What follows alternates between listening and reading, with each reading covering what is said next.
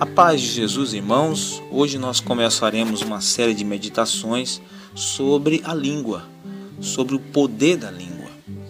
Eu tenho certeza de que todos nós poderíamos aqui dar vários exemplos do incrível poder que a palavra escrita ou falada tem sobre nossa vida ou sobre a vida de outras pessoas, atuando de forma tanto positiva quanto negativa. Nações foram erguidas ou derrubadas em consequência de como determinadas pessoas usaram a sua língua, quer com aquilo que falaram, mas que não deveriam ter falado, quer com aquilo que deveriam ter falado, mas nunca falaram. Vidas foram edificadas e vidas foram dilaceradas pela fala humana. Todos nós reconhecemos que, em dado minuto, a bondade pode fluir da nossa boca como um rio de água doce, mas alguns segundos depois somos capazes de alimentar um coletor de esgoto com palavras que podem devastar uma pessoa, ameaçar de destruição um relacionamento, estragar um casamento, trazer divisão na família ou causar danos sérios a uma igreja ou ministério. Acredito que seja por isso que o Espírito Santo inspirou Tiago para escrever as seguintes palavras no capítulo 3, os versos de 1 a 10. Meus irmãos, não vos torneis muitos de vós mestres, sabendo que havemos de receber maior juízo, porque todos tropeçamos em muitas coisas. Se alguém não tropeça no falar, é perfeito varão, capaz de refrear também todo o corpo. Ora, se somos, se pomos freio na boca dos cavalos para nos obedecerem, também lhes dirigimos o corpo inteiro. Observar igualmente os navios que, sendo tão grandes e batidos de rijos ventos, por um pequeníssimo leme, são dirigidos para onde queira o impulso do timoneiro. Assim também a língua, pequeno órgão que se gaba de grandes coisas. Vede como uma fagulha põe em brasas tão grande selva? Ora, a língua é fogo, é mundo de iniquidade. A língua está situada entre os membros de nosso corpo e contamina o corpo inteiro. E não só põe em chamas toda a carreira da existência humana, como também é posta ela mesma em chamas pelo inferno. Pois toda espécie de feras, de aves, de répteis e de seres marinhos se doma e tem sido domada pelo gênero humano. A língua, porém, nenhum dos homens é capaz de domar. É mal incontido, carregado de veneno mortífero. Com ela, bendizemos ao Senhor e Pai, também com ela amaldiçoamos os homens, feitos à semelhança de Deus. De uma só boca procede bênção e maldição. Meus irmãos, não é conveniente que essas coisas sejam assim. Eu me alegro com o fato de Deus ter providenciado esse texto bíblico para nós, para nos alertar sobre o potencial da língua. E o princípio número um é que você deve se lembrar de que a língua é como um instrumento que mede a nossa vida espiritual primeiro princípio a destacar é a lembrança de que controlar a língua é um verdadeiro teste de minha espiritualidade. É como se a língua fosse um barômetro. Eu preciso lembrar que aquilo que Tiago escreveu no verso 1, 26, se alguém supõe ser religioso, deixando de refrear a língua, antes enganando o próprio coração, a sua religião é vã, como um cirurgião competente. Tiago vai direto ao coração do problema do cristianismo genuíno. Jesus fez algumas declarações muito diretas para nos desafiar nessa área. Ou fazei a árvore boa e o seu fruto bom, ou a árvore má e o seu fruto mau, porque pelo fruto se conhece a árvore. Raça de víboras, como podereis ou podeis falar coisas boas sendo maus? Porque a boca fala do que está cheio o coração. Em Mateus 12, de 33 a 34. Ele deixou claro que minha língua acaba por revelar o que está em meu coração. Em outras palavras, se ouvirmos uns aos outros por tempo suficiente, conheceremos o verdadeiro coração uns dos outros. Posso pensar assim: minhas palavras são um espelho do meu homem interior. Isto é verdadeiro, especialmente quando eu estou sob pressão pois não é a pressão que faz de mim o que sou, mas ela revela quem eu sou e me mostra os aspectos nos quais eu preciso mudar e crescer. Tiago não está falando de perfeição, nem dizendo que aqueles que ocasionalmente caem nesse pecado têm uma religião vã, Todos nós precisamos crescer e mudar em muitos aspectos. Tiago está dizendo que se a minha língua é habitualmente desenfreada, embora a minha frequência à igreja seja perfeita, o meu estudo bíblico seja consistente, minhas orações sejam sinceras, minhas ofertas sejam generosas e fiéis. E ainda que eu me considere alguém espiritual, tenho enganado a mim mesmo e preciso realmente mudar.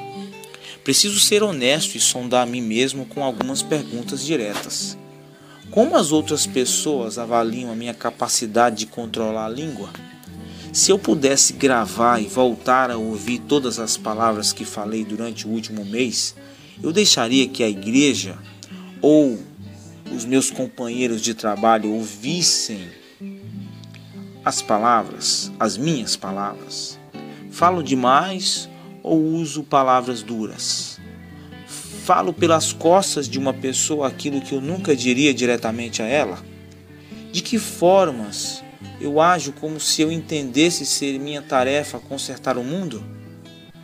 Um dos maiores fatores que devem me motivar e ajudar no controle da minha língua é aquilo que Jesus disse em Mateus 12:36. Digo-vos que de toda palavra frívola que proferirem os homens, dela darão conta no dia do juízo. Você já teve alguma medida de sucesso em permitir que Deus controle sua língua? Quais princípios ou técnicas têm sido, têm sido úteis para você? Que Deus te abençoe neste dia em guardar a sua língua e lembrando do princípio bíblico que o calar é ouro, o falar é prata, mas o calar é ouro. Deus te abençoe.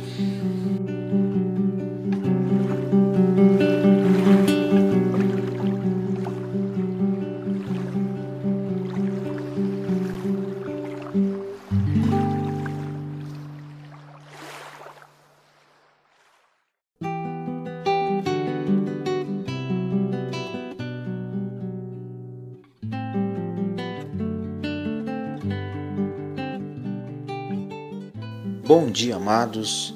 Hoje nós queremos continuar nossas meditações sobre o poder da língua, baseado em Tiago, capítulo 3. Depois de constatar que a língua é um teste da verdadeira espiritualidade de uma pessoa, precisamos reconhecer uma segunda verdade inescapável. Nossas escolhas têm consequências. Pode ser que essas consequências, tanto as bênçãos como a disciplina de Deus, não se apresentem no exato momento que esperaríamos que elas viessem, quando se trata de enfrentarmos as consequências resultantes de uma escolha pecaminosa. Normalmente nós queremos que elas demorem o quanto possível. No entanto, independentemente do nosso querer, as escolhas que fazemos produzem consequências. Algumas delas têm um impacto eterno que pode ser bom ou ruim. As consequências podem funcionar em dois sentidos Paulo escreveu em Gálatas 6,8 que se semearmos para a carne, colheremos corrupção. Isso pode impactar um casamento, uma família, uma igreja, uma amizade ou mesmo o ministério de uma pessoa e seu testemunho.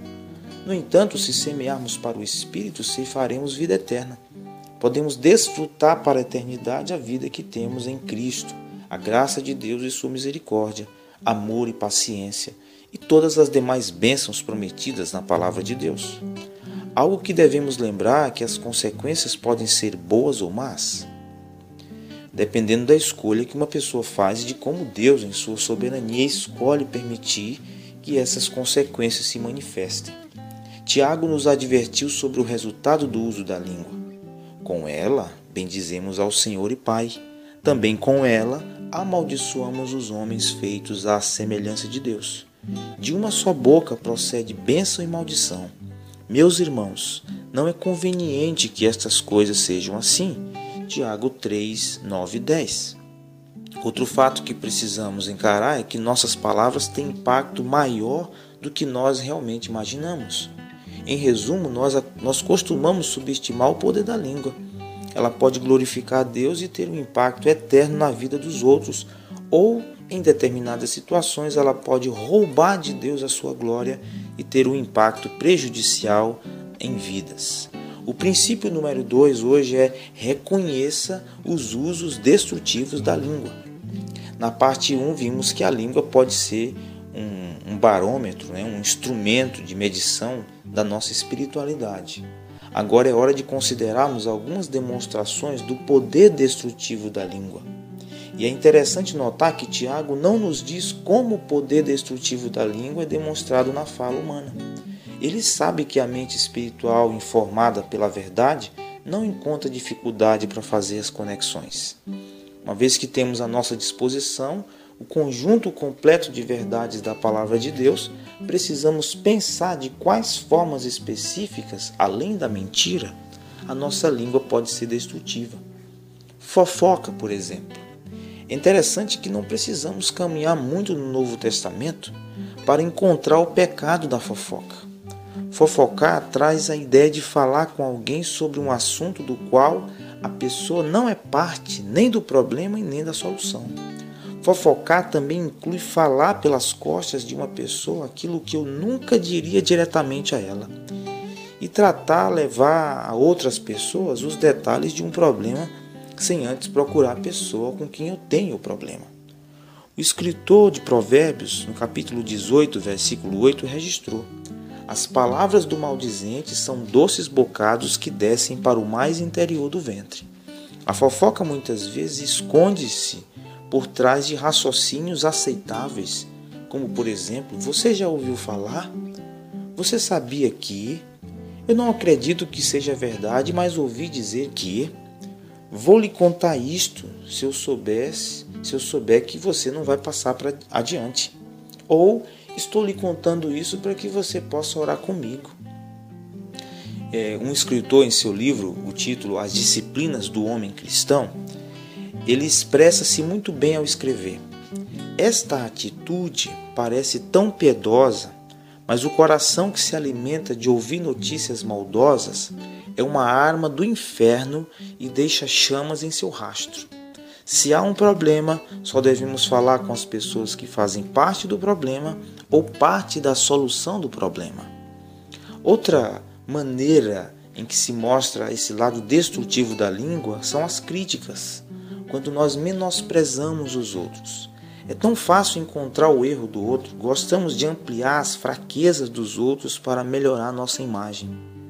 Se formos honestos, teremos de dizer que grande parte da nossa crítica não passa de pura justiça própria e preconceito. Para a pessoa que diz, meu talento é falar o que penso, você poderia responder, esse é um talento que Deus não se importa se você enterrasse. Pense em Tiago 4,11.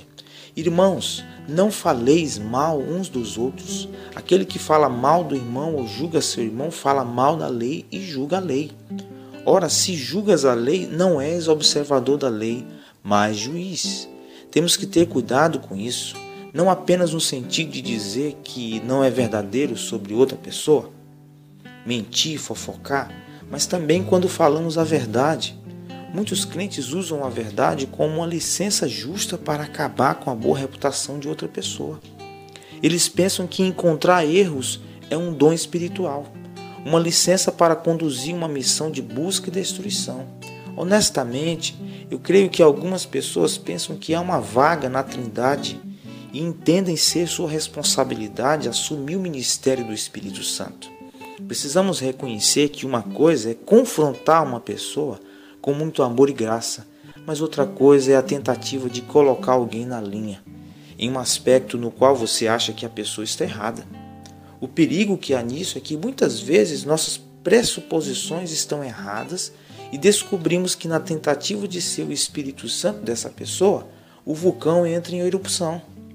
Precisamos memorizar, lembrar que a língua é fogo, é mundo de iniquidade, a língua está situada entre os membros de nosso corpo e contamina o corpo inteiro, e não só põe em chamas toda a carreira da existência humana, como também é posta ela mesma em chamas pelo inferno.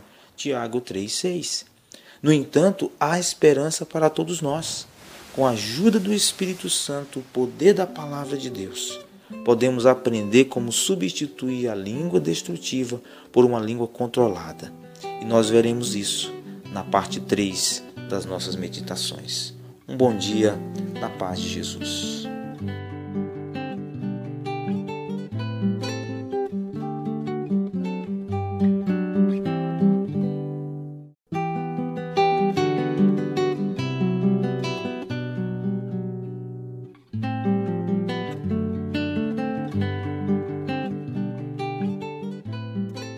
Bom dia, irmãos. Continuaremos hoje as nossas meditações sobre o poder da língua.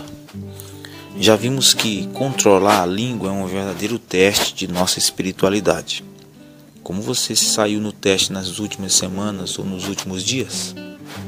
Nossas palavras revelam o coração e às vezes nossas palavras revelam um coração que não é agradável a Deus. Temos que reconhecer os usos destrutivos da língua e evitar o pecado contra Deus e os outros. A língua, embora esteja sujeita à maldição do pecado, não é inerentemente má. Ela pode ser usada para glorificar Deus, edificar as pessoas, ou pode ser usada para amaldiçoar a Deus e destruir as pessoas. O escritor de, do livro Disciplinas do Homem Cristão, ele disse, ele fez uma declaração muito verdadeira que deve receber toda a nossa atenção. A língua sem controle tem uma linha direta para o inferno. Abastecida pelo inferno, ela queima nossas vidas com fogos imundos. O que está em Tiago 3,10: Da mesma boca procedem bênção e maldição. Meus irmãos, não pode ser assim. E o princípio 3 hoje é substitua a língua destrutiva pela língua controlada. Para mudar é preciso despir-se dos hábitos pecaminosos, usos destrutivos da língua, e em seguida revestir-se de uma vida orientada pelos princípios da palavra de Deus, permitindo que a verdade bíblica controle os pensamentos e ações em lugar dos sentimentos e pensamentos manchados pelo pecado. Sendo assim, a pergunta é: como uma pessoa muda e cresce no uso de sua língua? Então, esse princípio de despojar-se e o princípio do revestir-se. E o revestir-se é importante para você vencer qualquer tipo de pecado na sua vida. Revestir-se de que a respeito do pecado da língua? O poder da proclamação. Se estivéssemos mais preocupados com a proclamação do Evangelho, teríamos muito menos tempo para sermos críticos e ficarmos exasperados, irritados com as circunstâncias e as pessoas. Paulo escreveu um verso muito desafiador, mas também muito encorajador, em Romanos 1,16. Não me envergonho do Evangelho, porque é o poder de Deus para a salvação de todo aquele que crê, primeiro do judeu, depois do grego. Se estivéssemos mais preocupados com a proclamação do Evangelho, teríamos muito menos tempo para críticas, críticas e exasperação ou irritações. Temos a responsabilidade e o privilégio de espalhar as boas novas da morte, sepultamento e ressurreição de Jesus Cristo. Paulo deixou isso claro em 2 Coríntios 5:20. Portanto, somos embaixadores de Cristo, como se Deus estivesse fazendo o seu apelo por nosso intermédio. Por amor a Cristo, lhes suplicamos, reconciliem-se com Deus. Você sabe por que algumas pessoas são tão críticas é porque elas olham para a vida através de seus olhos e não pelos olhos de Cristo. Elas não pensam e vivem de forma centrada na cruz.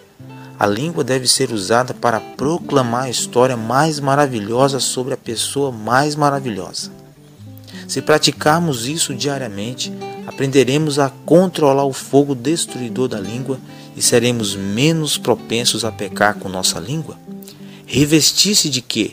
Do poder da adoração pela graça de Deus, temos a capacidade de atribuir a Deus a adoração que lhe é devida, por seu caráter, quem ele é, e suas obras, aquilo que ele fez, faz e fará. Aqui estão alguns versículos para você pensar. Salmos 51:15. Ó Senhor, dá palavras aos meus lábios e a minha boca anunciará o teu louvor. Salmo 63:3. O teu amor é melhor do que a vida, por isso os meus lábios te exaltarão. Hebreus 13:15.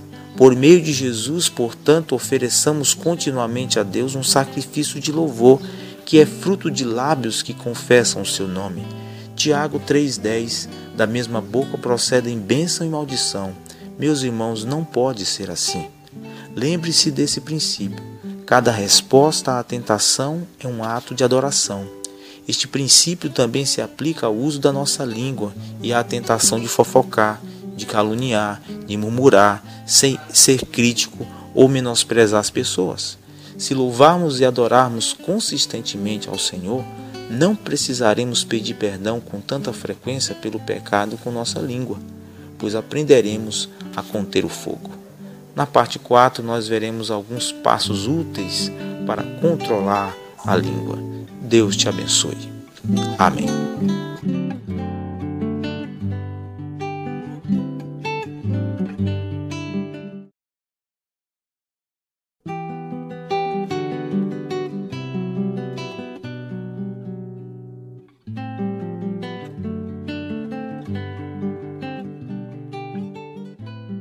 Graça e paz, meus irmãos, nós estamos numa série de áudios, né, de devocionais, falando sobre o poder da língua, o poder das palavras. E vimos que o controle da língua é um verdadeiro teste né, da nossa espiritualidade, na parte 1. Mencionamos também os usos destrutivos da língua, no, na parte 2, e também a necessidade de substituir a língua destrutiva por uma língua controlada, na parte 3. A pergunta agora é: como eu posso fazer isso? E considere os seguintes princípios, inclusive adaptados em parte do livro Disciplinas do Homem Cristão. E alguns passos úteis para nós controlarmos a nossa língua.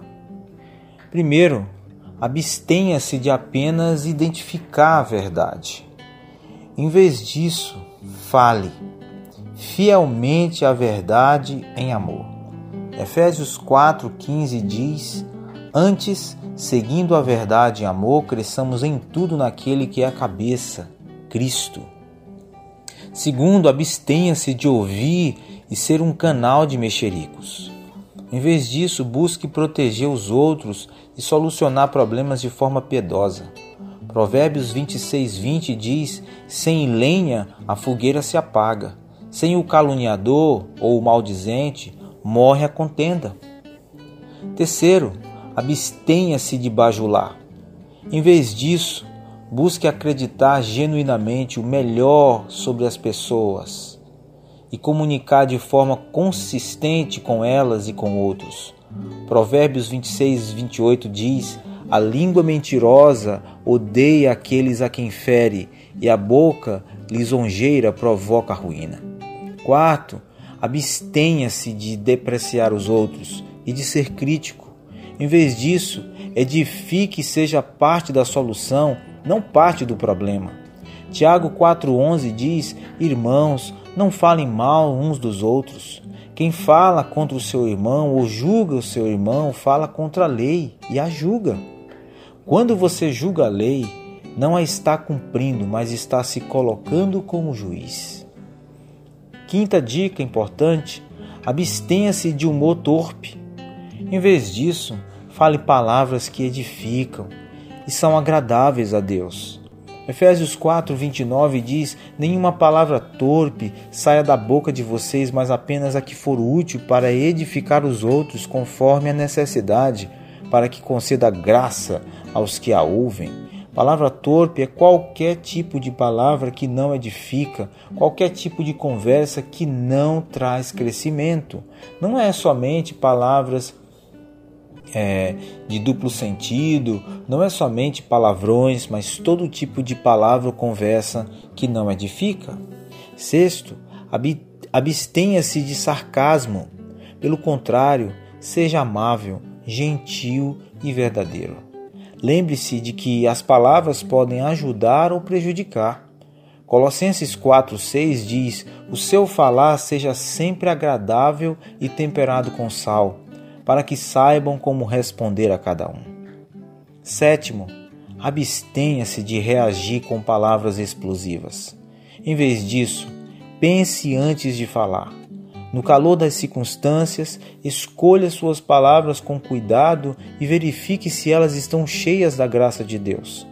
Efésios 4:32 diz: "Sejam bondosos e compassivos uns para com os outros, perdoando-se mutuamente, assim como Deus os perdoou em Cristo." Meus amados, nesse período de quarentena, nesse problema todo com a pandemia, nós temos é, no nosso coração tem revelado né, os ídolos que nós temos, os desejos intensos que nós temos. Podemos usar as nossas palavras como uma expressão da nossa murmuração, da nossa insatisfação, de forma muito destrutiva. E aqui algumas dicas de como você pode praticar isso. Agora, quero que você entenda: essas dicas não são simplesmente para um melhoramento no aspecto moral. O nosso Jesus viveu todas essas coisas. Lembre-se de como ele respondeu os escribas, os fariseus, os saduceus, os religiosos da sua época que o perseguiam. Os seus próprios discípulos, quantas vezes, é, com suas atitudes imaturas, agiram contra o nosso Senhor ou desagradaram nosso Senhor. Olhe para as palavras de Jesus nos evangelhos. Sempre usou a sua boca, a sua língua, de forma a edificar, a trazer crescimento. Era firme sem depreciar, era firme sem desmerecer, era firme sem ofender. O nosso Jesus sempre foi firme, amoroso e gracioso em suas palavras. Ele é o nosso exemplo, ele é o nosso modelo e o que nós queremos é nos parecermos mais com Jesus. Então, que a sua língua seja usada para a edificação. E amanhã, na nossa última parte, sobre o uso, sobre o poder das palavras, nós gostaríamos de continuar dando alguns princípios para que você possa usar a sua língua de forma que venha abençoar e que você venha se parecer mais com Jesus. Um bom dia na paz de Jesus.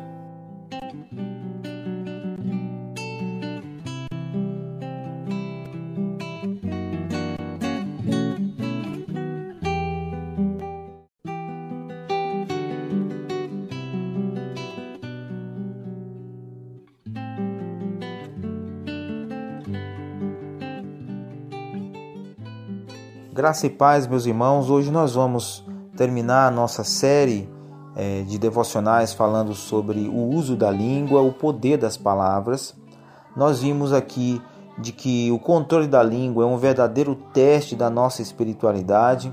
Mencionamos também os usos destrutivos da língua, a necessidade de substituir a língua destrutiva por uma língua controlada e começamos a ver ontem passos úteis para controlar a sua língua, usando aqui textos da Escritura que nos ajudam nessa prática diária de substituir o uso destrutivo por um uso edificante da nossa língua.